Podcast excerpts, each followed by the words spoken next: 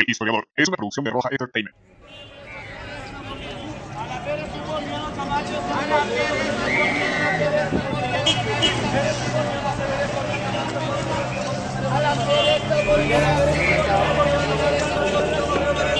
factible esta transición pacífica hacia la democracia. Amados conciudadanos, la patria se nos está muriendo. Desafío de una mayor participación de sectores antes excluidos se ha resuelto en esta elección. Plan para salvar Bolivia y para devolver la esperanza a nuestro país. Pueblo de Bolivia, que yo no voy a renunciar. La patria y el pueblo lo premiarán. De lo contrario, se lo demandarán.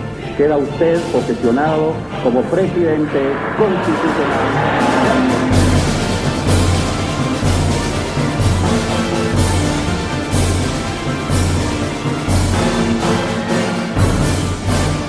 El Historiador.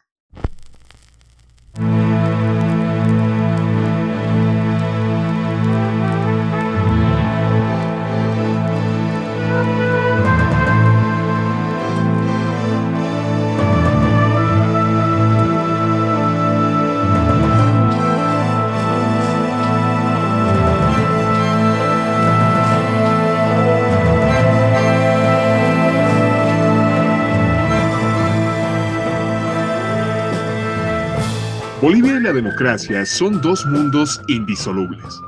La historia de Bolivia, casi como en toda la región sudamericana, nació con un sentido profundo de independencia y libertad, que traducidos dichos elementos dan como origen a la democracia.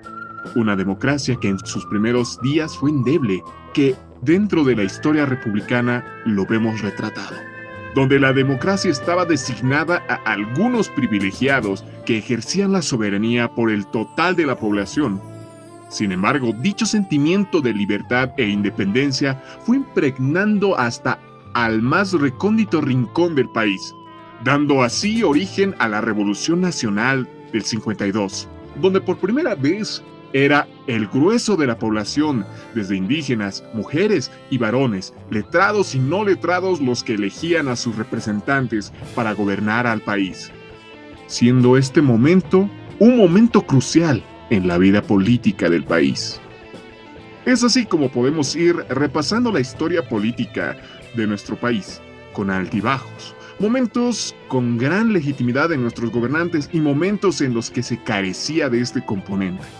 Sin embargo, la llegada de las dictaduras con el primer golpe de Estado de 1964 marcaría un periodo de luto absoluto en el país, que duraría hasta 1982, año en el cual, con el gobierno de la UDP, se abrió el periodo democrático más largo de la historia boliviana y que perdura hasta nuestros días.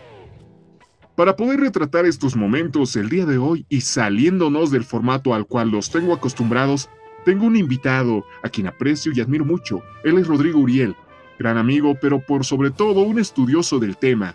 Bienvenido, Rodrigo. ¿Cómo estás? Eh, quisiera que te presentes a nuestra audiencia para que podamos comenzar a desglosar la historia el día de hoy. Un saludo muy grande, muchas gracias por la invitación al historiador y en especial al espacio, a la audiencia y gustoso de prestar este espacio para poder conversar sobre este tema tan interesante. Muy bien, Rodrigo. Bueno, básicamente en el programa del día de hoy, como bien lo decía, vamos a ir desglosando la historia, pero más allá de dar datos fríos y datos exactos que estoy seguro que todos los que nos escuchan pueden leerlo en libros, en revistas o pueden ver incluso videos, nuestra intención es ver los motivos, el porqué de las dictaduras, el porqué de la lucha contra las mismas, el sentimiento de las personas, qué pensaron, qué vivieron las personas al momento de sentir o al momento de estar frente a esta oprobiosa mancha dentro de la historia política dentro de nuestro país. Para ese entendido, vamos a comenzar hablando sobre las elecciones que, dicho sea de paso, lo hemos repasado en un capítulo anterior, que son las elecciones de 1979, 1980 y por sobre todo las anuladas de 1978. Empecemos por esto, Rodrigo, si te parece. Entonces, hablando de esto, decimos que hubieron elecciones las cuales no se respetaron y que la institucionalidad fue endeble. Gracias a esto y gracias a estas luchas se crearon, por ejemplo, el CONALDE, que es el Consejo Nacional de Lucha de la Democracia, que nació precisamente en esos años y que hasta el día de hoy perdura. Y también tenemos que tomar en cuenta los partidos políticos que estuvieron vigentes y especialmente a los históricos políticos de los cuales creo que toda la nación nunca se olvidará.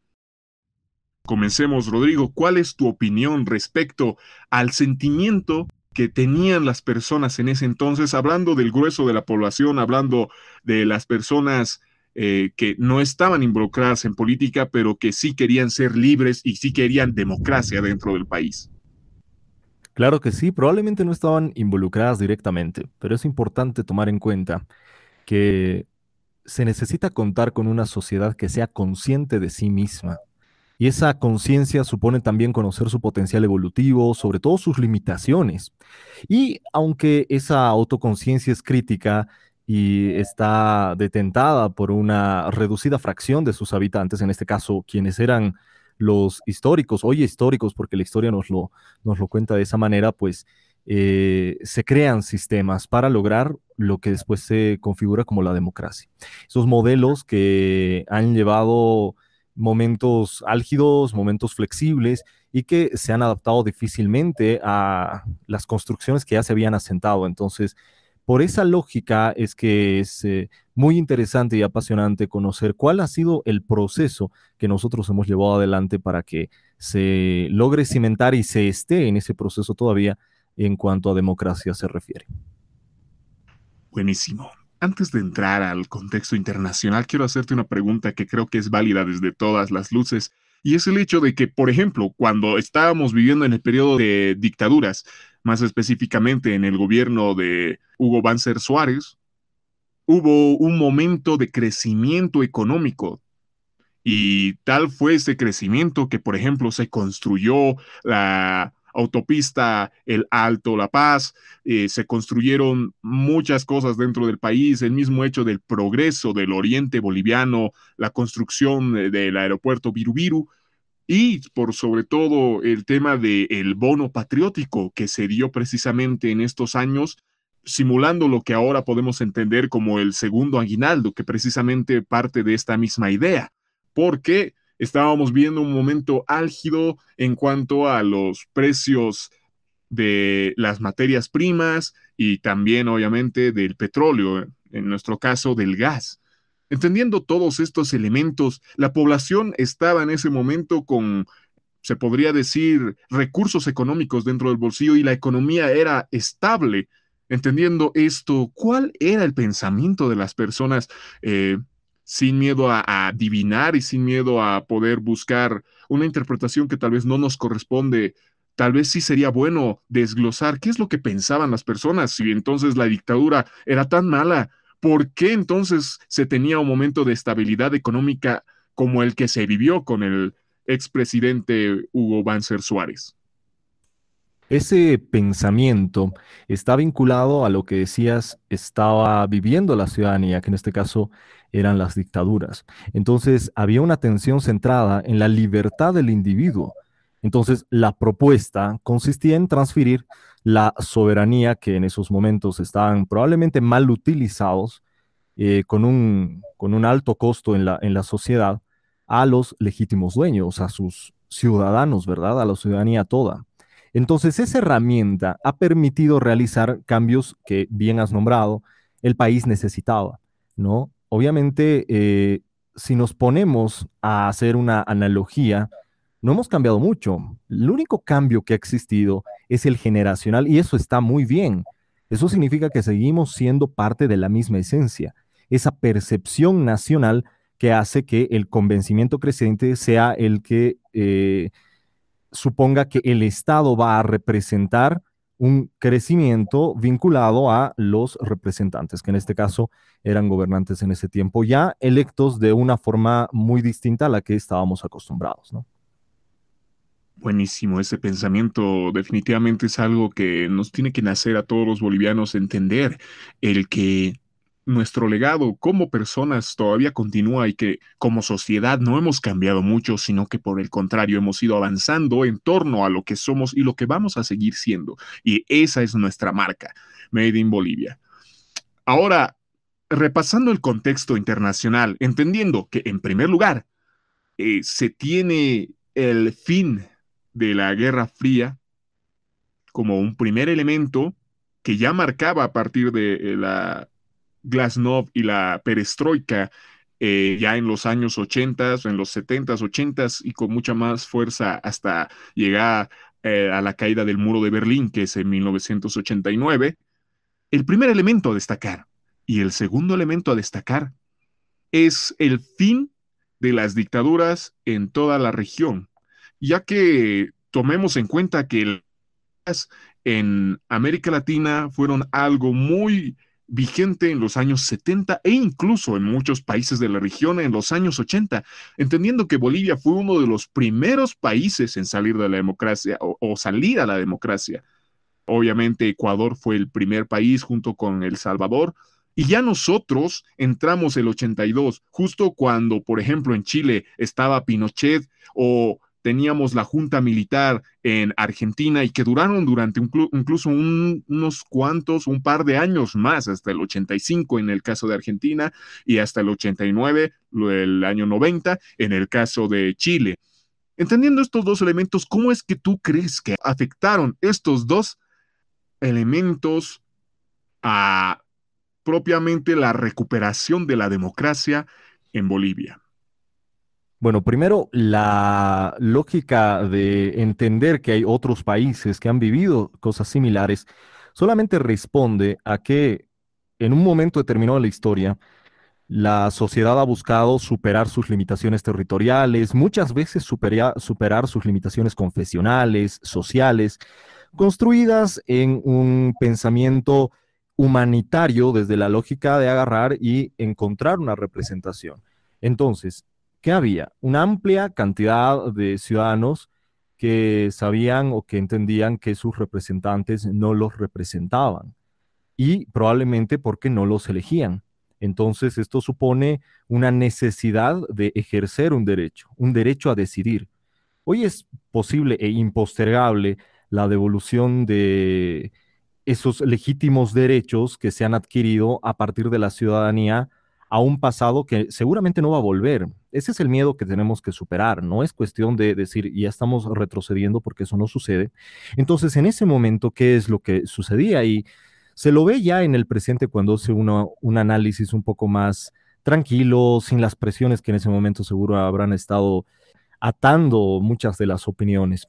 Y esa libertad de la que hablaba, pues precisamente es la que se ha traducido en lo que conocemos como democracia. Y esas circunstancias en el mundo obviamente han sido también parte de un proceso humanitario que no puede entenderse desde la lógica de yo en mi pequeño país estaba haciendo estas cosas cuando entendíamos que el mundo necesitaba revolucionar sus formas para poder organizarse. Muy bien.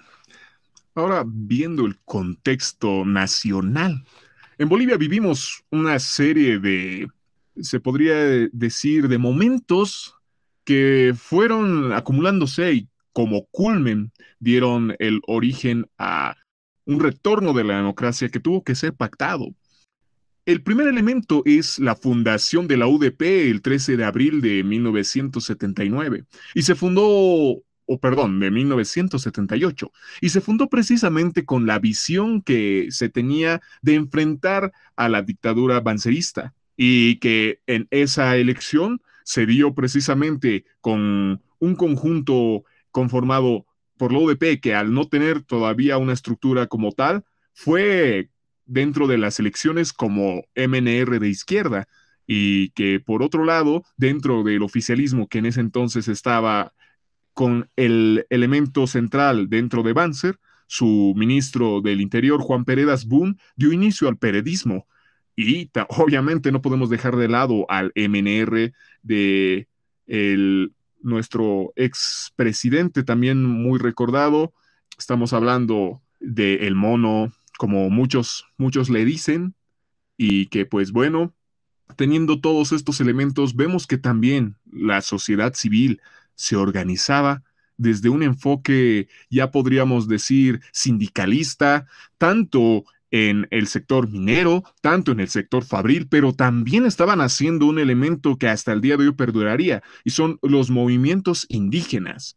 Ahí tenemos claramente a las corrientes cataristas que dieron origen a la CESUTCB y que después dieron origen a muchas cosas que en la realidad el día de hoy tenemos. ¿Cómo es que podemos ir desglosando todos estos elementos desde el momento, desde los elementos partidarios, desde los elementos políticos con nuestros líderes que ya hablaban, por ejemplo, de la UDP, de un gobierno antiimperialista y un gobierno tildado más hacia un pseudosocialismo, podríamos decir, y obviamente revolucionario, queriendo retomar la revolución del 52, especialmente y más que por el ala de la UDP, por sus aliados, que eran el MIR. Entendiendo todos estos elementos y además del elemento civil sindical, ¿cómo podemos ver a Bolivia en ese entonces? Retratemos, Sumerjámonos a la Bolivia de ese entonces, más allá de verla solamente con una mirada actual. ¿Cómo es que podemos hacer eso, Rodrigo? Hay que entender todo el contexto, ¿no? En ese momento había una restricción externa, estaba causada por una crisis, había una deuda externa muy fuerte.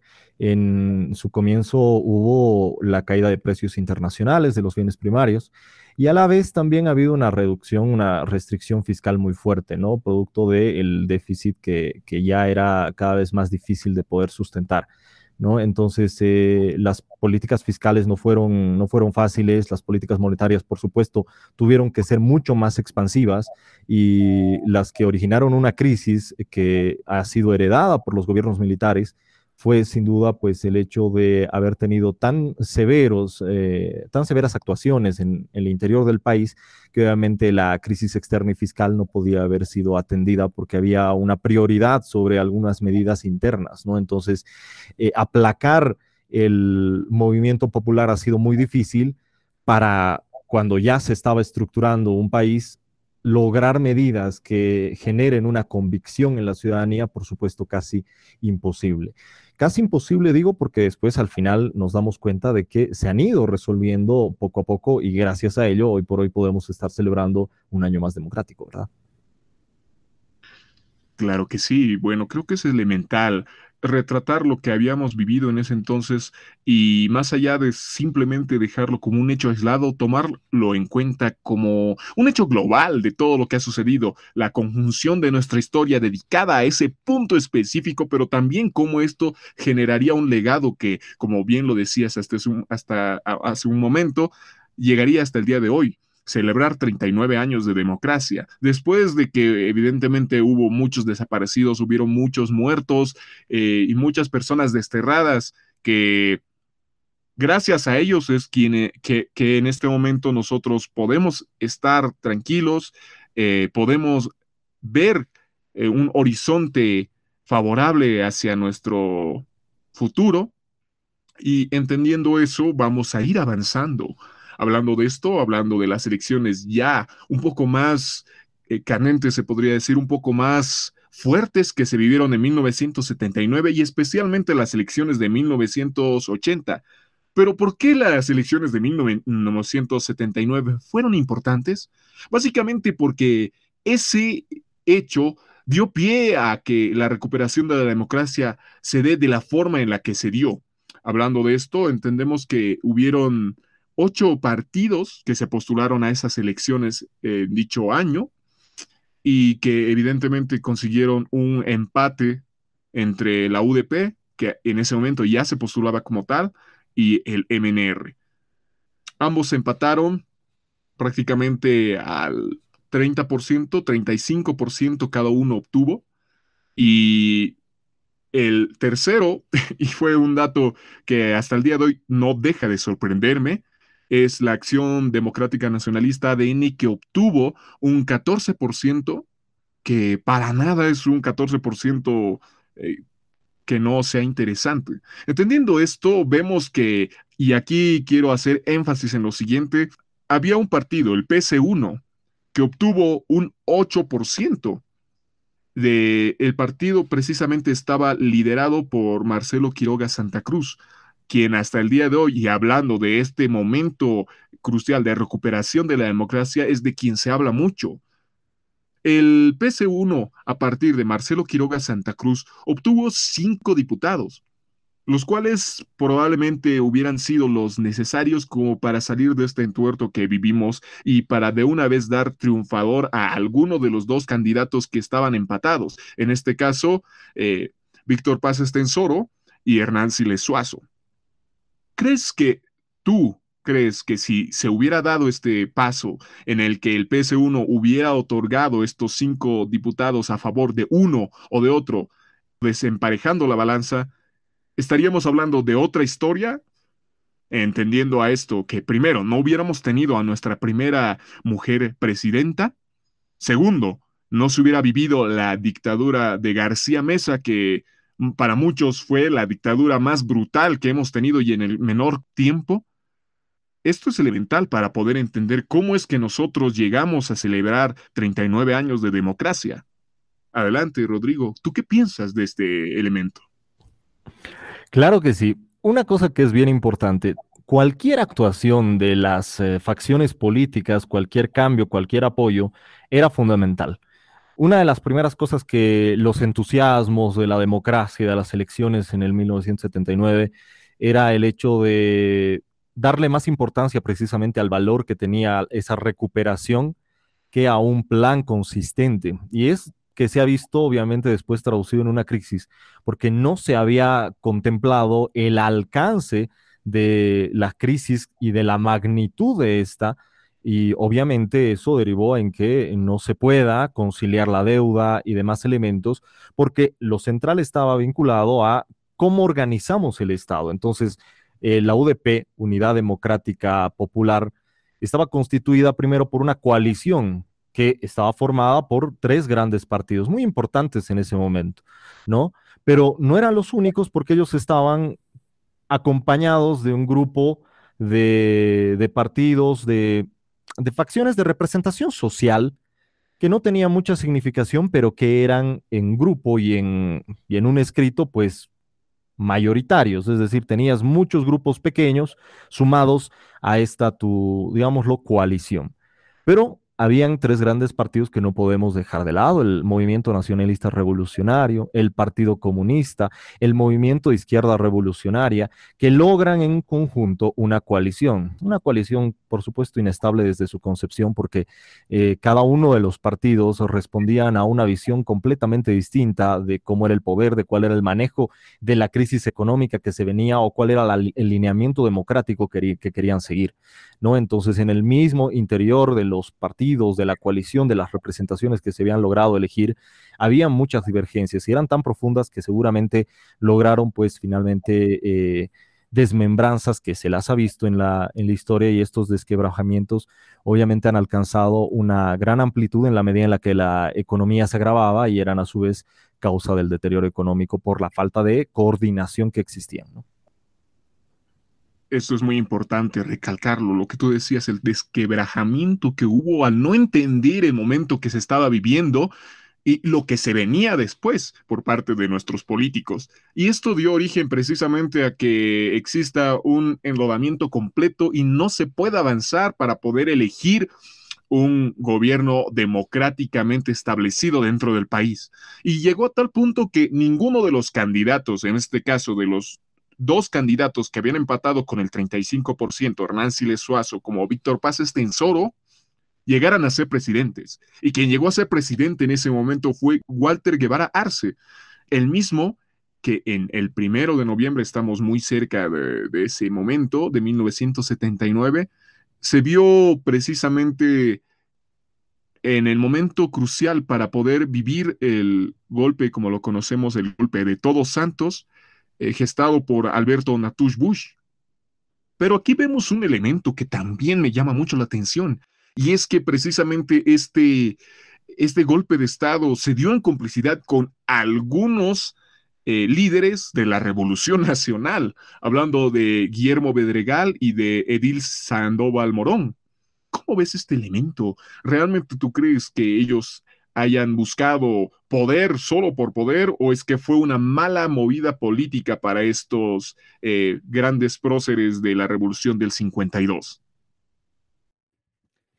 El, eh, es producto del desquebrajamiento, pero obviamente también tiene que ver con el hecho de que si bien había habido una pseudo recuperación de la democracia, también había muy, eh, muy cercanos vínculos con algunos eh, sectores militares. Entonces, ese contexto militar que enfrentaba muchos problemas también, pues no pudo ser posible sin la incorporación de otros actores políticos que obviamente jugaron a favor de lograr todo lo que sucedió en el, eh, en el golpe ya de, de, 1979. Bueno, y para, para avanzar, porque vemos que esto es muy, muy largo y, y hablar de 39 años de democracia, pero fundamentalmente de el momento en el que se gestó, del momento, de los momentos no solamente existió un momento, sino los grandes momentos que se tuvieron. Podemos también hablar de ya las elecciones de 1980, y ya después de, la, de precisamente el golpe de Estado de Natush Bush, que fue un golpe muy corto, fue un golpe sui generis, se podría decir, o fue un golpe que, que estuvo enmarcado por una aventura, se podría decir, como algunos historiadores lo mencionan, vemos que Lida Gayler asumía la presidencia y por primera vez una mujer en Bolivia era la presidente. Y además, dentro del contexto internacional, realmente azotaba a todas las estructuras políticas, ya que habían muy pocas líderes que asumían este liderazgo dentro de sus países. Claro ejemplo de esto tenemos a Margaret Thatcher en el Reino Unido y evidentemente en Bolivia y a la par prácticamente estaba Lydia Gayler. Entonces, teniendo este elemento, Lydia Gayler fue un pilar fundamental para la recuperación de la democracia, ya que a partir del decreto supremo 17188 llamó a elecciones para un 4 de mayo y estas elecciones se llevaron tal cual y en este momento ya precisamente nuevamente se volvieron a presentar casi los mismos partidos que un año antes se habían presentado.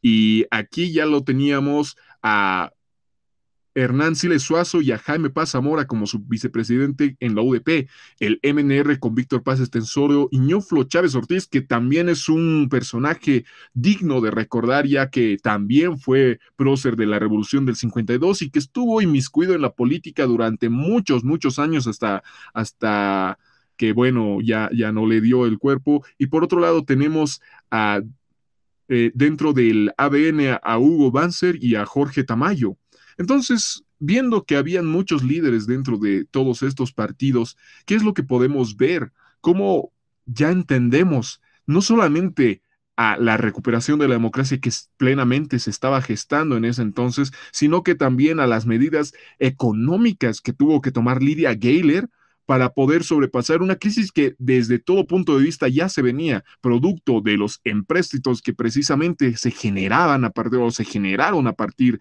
de eh, los gobiernos militares y que después vieron perjudicados a precisamente el gobierno de la UDP cuando se retomó la democracia y lo que hablaremos un poco más adelante. ¿Cómo es que ves estos elementos, Rodrigo? Básicamente, eh, nuevamente, vemos a los mismos candidatos, por un lado. Por otro lado, vemos una líder o un liderazgo, en este caso extendido por parte de una, eh, una mujer. Y por otro, elemento, por otro lado, también vemos el elemento económico. ¿Cómo podemos ir enmarcando estos tres elementos?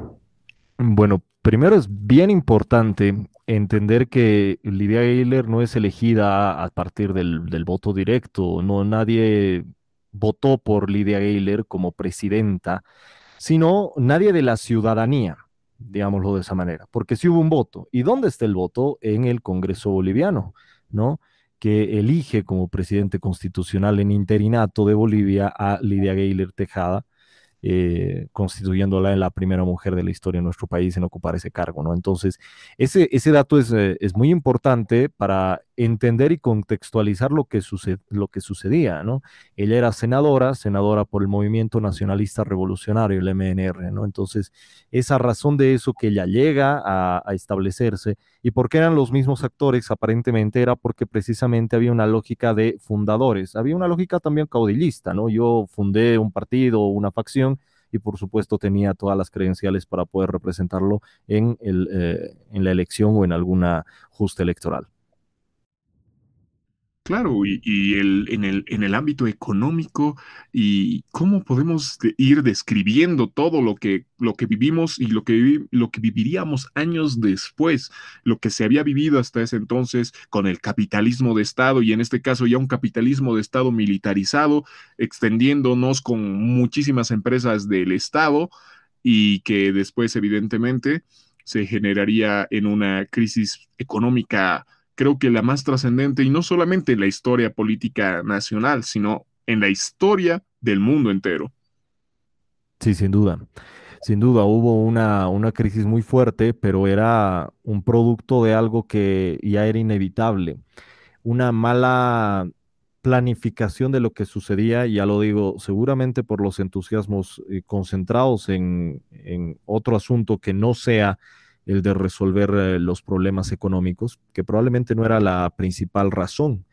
Entonces ahora la discusión era, nos vamos más por la pelea política, nos vamos más por los espíritus democráticos y los grandes discursos que los hemos escuchado y que han sido muy fabulosos, pero que al final del día lo que demostraban era que había un común denominador en todos estos actores y era precisamente que no habían entendido la magnitud de manejar un país y y de obviamente entender la crisis que existía. No podemos agarrar y decirle que mal preparados que estaban, sino simplemente que a veces los entusiasmos nos juegan una mala pasada y en este momento de la historia le habíamos dado más atención a otros aspectos más que al desarrollar un país que necesitaba acciones y no así discursos que en ese momento se los dieron y de muy, eh, de muy buena manera, pero que no fueron eficaces a momento de resolver las demandas del país a nivel económico. Es, es, importante remarcar lo que acabas de decir. Ahora bien, un hecho eh, elemental y fundamental dentro de todo lo que hemos vivido por no ser repetitivos, vemos que en 1980 García Mesa da precisamente el golpe de Estado.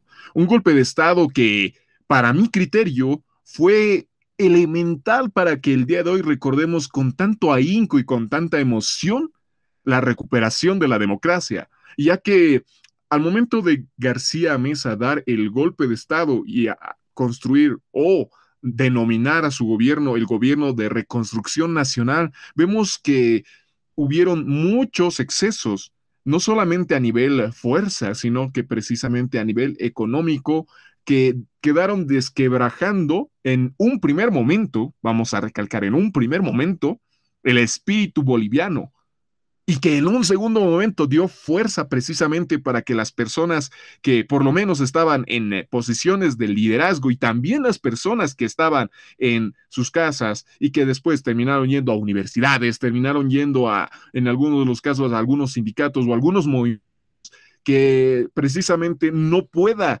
ya sobrepasar el año de gobierno García Mesa. Dentro de estos elementos vemos eh, la muerte del padre Luis Espinal Camps, eh, que precisamente es asesinado por este régimen y que después de esto vio convulsionado precisamente la organización del CONALDE por un primer elemento y después la desaparición de Marcelo Quiroga Santa Cruz, el mismo que ya tenía un juicio establecido a Banzer por los desaparecidos y los exiliados, básicamente por la dictadura que se había vivido en su gobierno y que García Mesa lo vio como una amenaza muy fuerte a su gobierno y que por ende lo mandó a, matar, a desaparecer. Hasta el día de hoy realmente no se sabe qué es lo que sucedió exactamente con Marcelo Quiroga Santa Cruz, pero estos dos elementos, estas dos personas fueron centrales para generar este simbolismo, generar eh,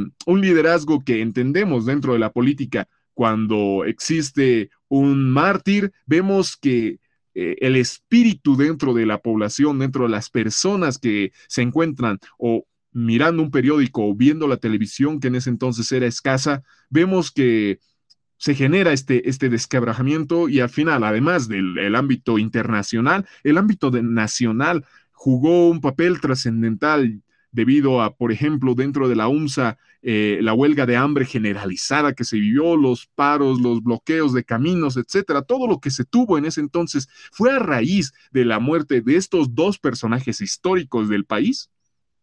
Claro, o sea, en, ese momento se han vivido cosas que han sido ampliamente reprochados, no solamente por el país, por la historia, sino también a nivel internacional, con una connotación muy fuerte. Estamos hablando de 500 asesinatos, desapariciones forzadas, 4.000 detenidos y, con, con, amplios indicios de haber sido torturadas muchas personas. Entonces, eh, ¿quiénes estuvieron en ese momento más afectados? Los centros mineros, porque ahí es donde empezó una persecución a los sindicatos de trabajadores, a quienes eran sus encargados, a sus cabecillas, que, en ese momento se tenían identificados para que eh, se los elimine. Y utilizaban una frase, decían, eh, los gérmenes ideológicos van a ser, eh, van a ser eliminados, ¿no? Entonces pretendían aniquilarse y una lógica muy, muy complicada y sangrienta. Entonces, en ese momento hubieron delitos muy, muy fuertes y obviamente eso no hubiera sido posible porque estábamos hablando, Lidia Gayler asume la presidencia, pero después viene este golpe y este golpe es el que finalmente pues le da una estocada muy, muy clave porque cuando uno ya toca fondo empieza a resurgir y es probablemente un paso necesario, trágico, sé, sé que es duro, pero si no te sacudes, no resuelves a futuro. Y este fue un sacudón, sacudón a nivel Bolivia lo que me decías realmente es algo que hay que tomarlo en cuenta. Y es el hecho de que, por ejemplo, una vez que García Mesa asume eh, el gobierno, deja de haber este respaldo internacional especialmente, incluso dentro del mismo seno de las Fuerzas Armadas, debido a los excesos que se cometieron en su gobierno. Y aquí hay un elemento que se me olvidaba mencionar y que creo que encaja perfecto con lo que tú decías. Y por ejemplo, una persona que también era muy simbólica para ese entonces y que hasta el día de hoy perdura su recuerdo y la imagen que fue a partir de la revolución del 52, hablando de Juan Lechino Kendo, que en ese entonces presidía la COP y que también es eh, secuestrado, detenido y quien termina asumiendo el, mandato, el gobierno de la COP es Genaro Flores. Por primera vez, un indígena declarado como tal asumía el mando de la COP. ¿Qué es lo que sucedió en ese momento? ¿Tú puedes comprender a nivel sindical, a nivel dentro de la Central Obrera eh, Boliviana? ¿Cómo vivieron los sindicalizados? ¿Cómo vivieron los obreros este elemento esencial? Ya que entendíamos que antes eh, los mineros tenían una riña, entre comillas, vamos a decirlo así, con precisamente los indígenas y que no eran, como el día de hoy vemos, eh, dos elementos indisolubles, sino que por el contrario eran dos elementos que estaban cada uno en un extremo que además sí tenían algunas visiones similares, pero que todavía no terminaban de encajar como tal.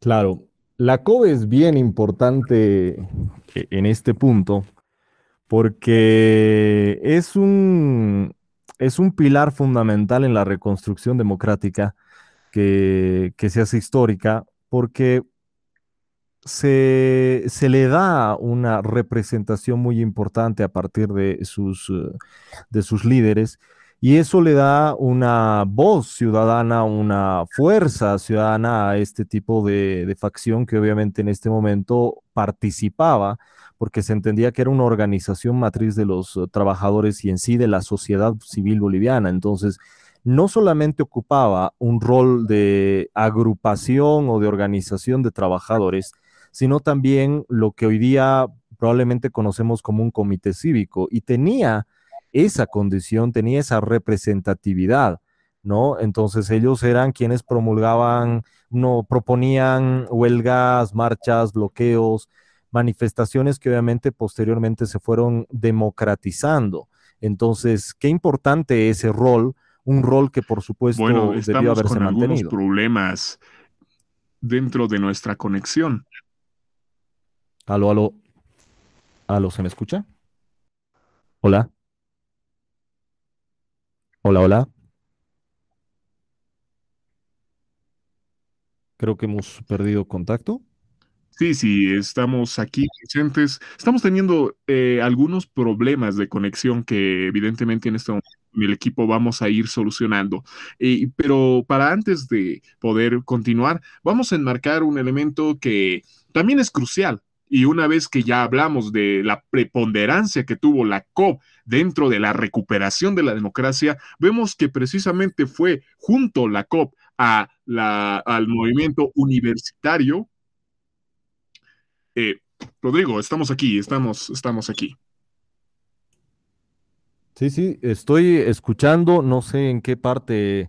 Decía claramente que la COP fue un elemento central y fundamental para la recuperación de la democracia y que precisamente fue la misma a partir de las movilizaciones, a partir de la huelga generalizada que se vivió en el país, que terminaron por derrotar al gobierno de reconstrucción nacional de García Mesa. Y en ese entonces quien asume el poder es Celso Torrelio.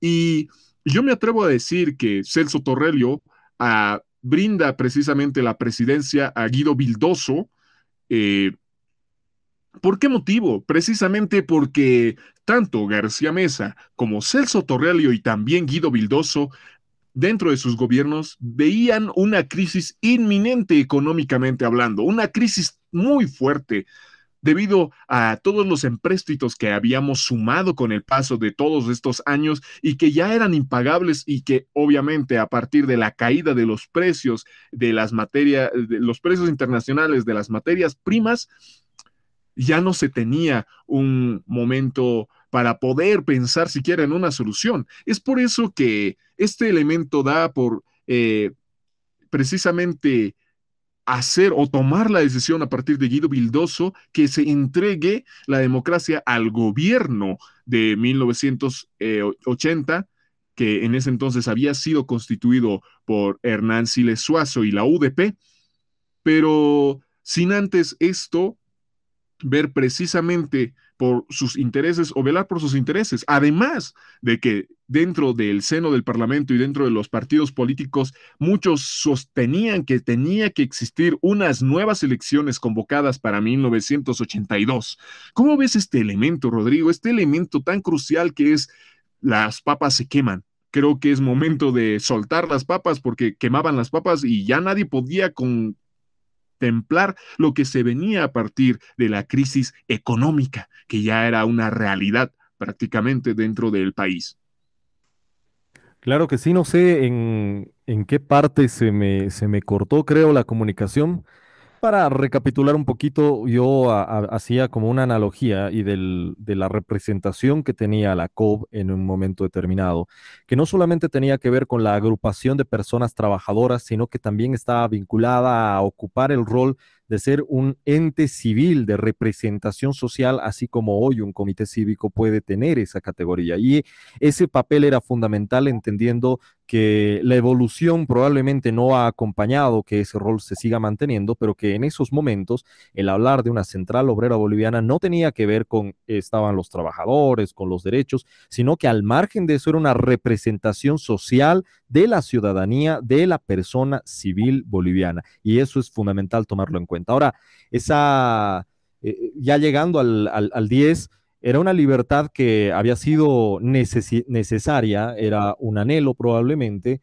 entonces se busca que, eh, que Guido Vildoso entregue ese, ese poder a lo que vendría a ser la democracia. Una gran conquista y un momento fundamental en la historia de Bolivia.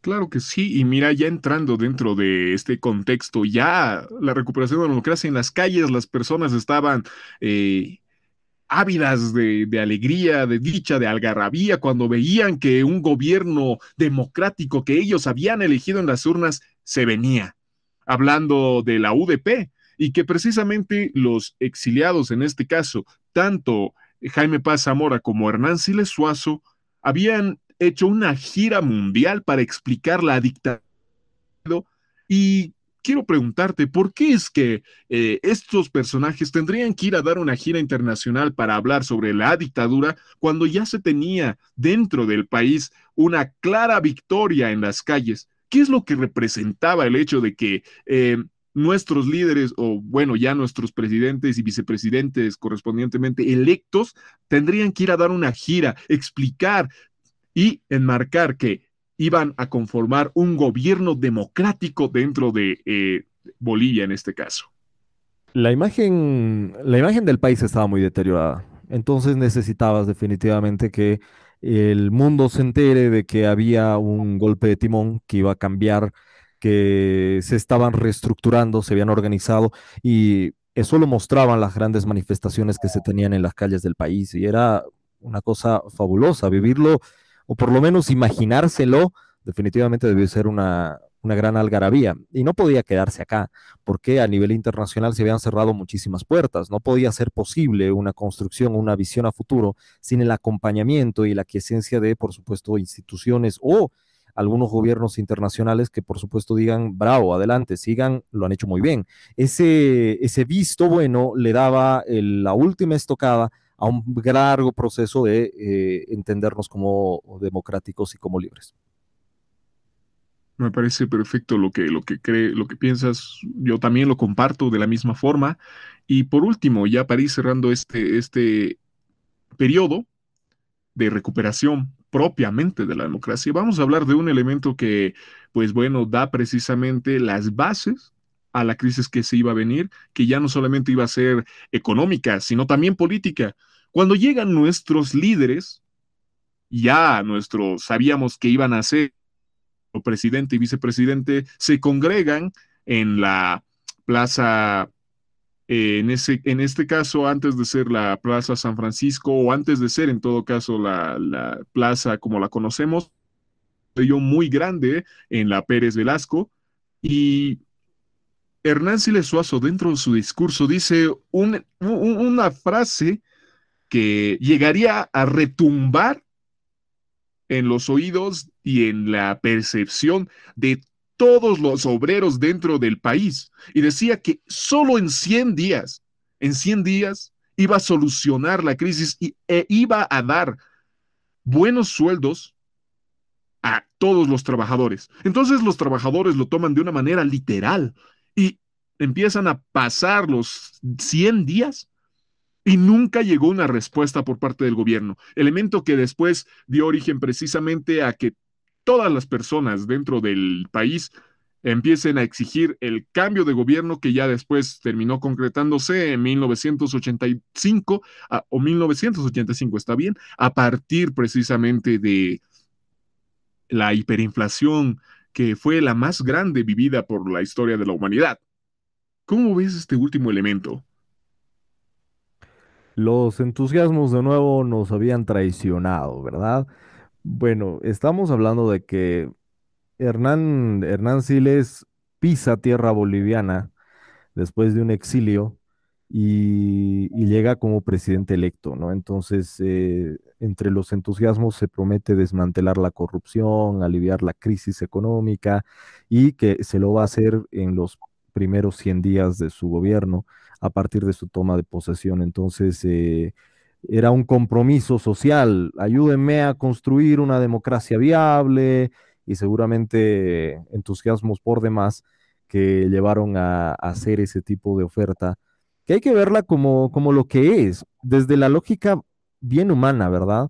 Porque no podemos eh, endilgarle cómo va a decirlo, qué mal no cumplió, si entendemos el contexto. Ese día cuando llega, y ahí está, estaba lloviendo primero, ¿no? Entonces, eh, había una multitud exacerbada, seguramente los, los entusiasmos ya, ya, se habían, ya se habían llegado a colmar en las expectativas y obviamente uno, uno llegando del aeropuerto y que en el camino de la autopista que, que te lleva a lo que era la Plaza de los Héroes, veas gente dándote la bienvenida, una ovación, una concentración tremenda Entonces eh, parecía haber vencido algo. Cuando hablaba hace rato de libertad no era pues que alguien nos había oprimido o nos había agarrado el cuello, sino que entendíamos la idea de libertad como empezar a decidir por nosotros mismos con esa libertad que nos permitía el hecho de elegir o no elegir, que te guste, tengas adhesión o no.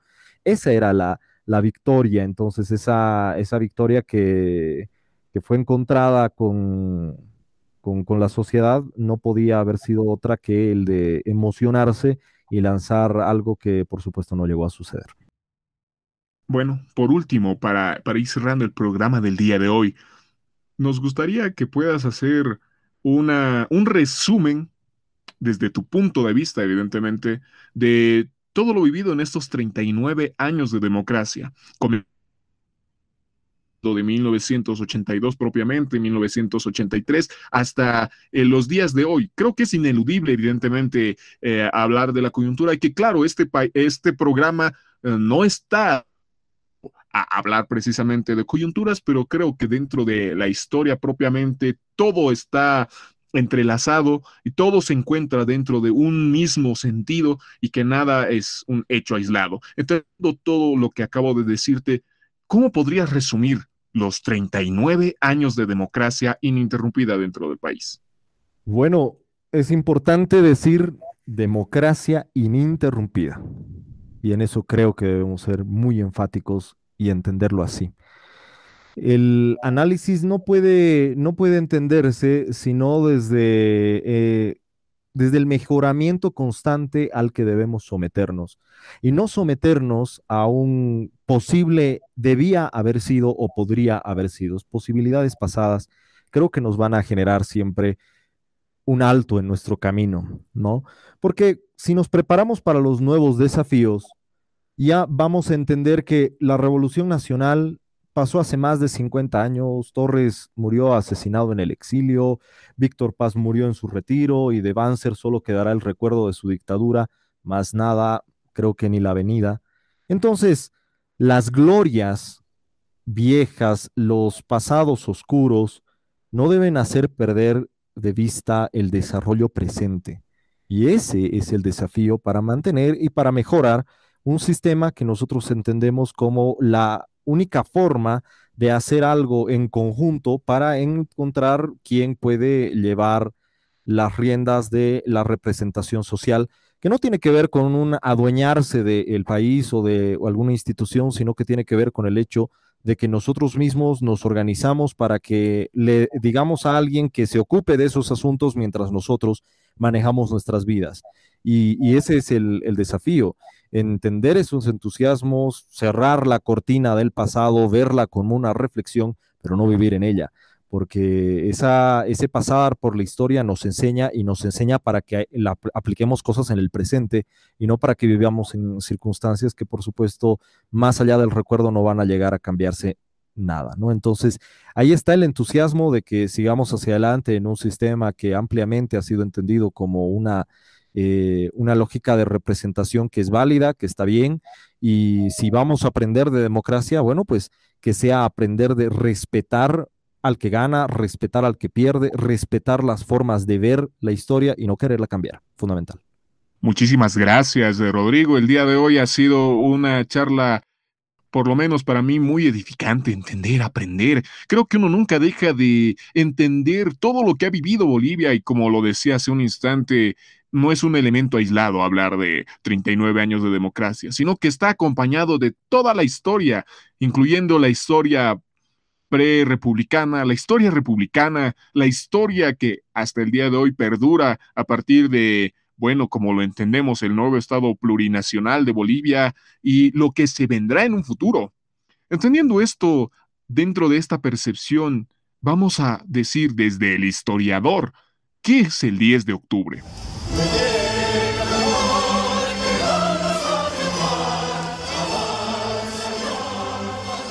Para mí, el 10 de octubre es una oportunidad que cada año se nos presenta. Oportunidad de honrar al legado que por legítimo derecho nos corresponde, porque no para todas las personas la democracia ha representado lo mismo. Mientras que para algunos era un valor, para otros una encrucijada. Para unos era una visión de país, y para otros la oportunidad de crecimiento.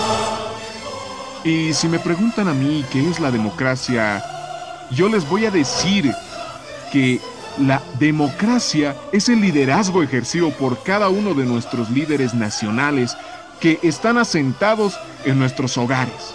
La cabeza de hogar, hablando de los responsables de las casas, los padres, las madres, los líderes que tenemos ahí y que desde el pequeño núcleo que se conforma esta sociedad, desde el más mínimo núcleo que conforma esta sociedad, van creciendo y van cimentando liderazgos que después se representan en liderazgos nacionales.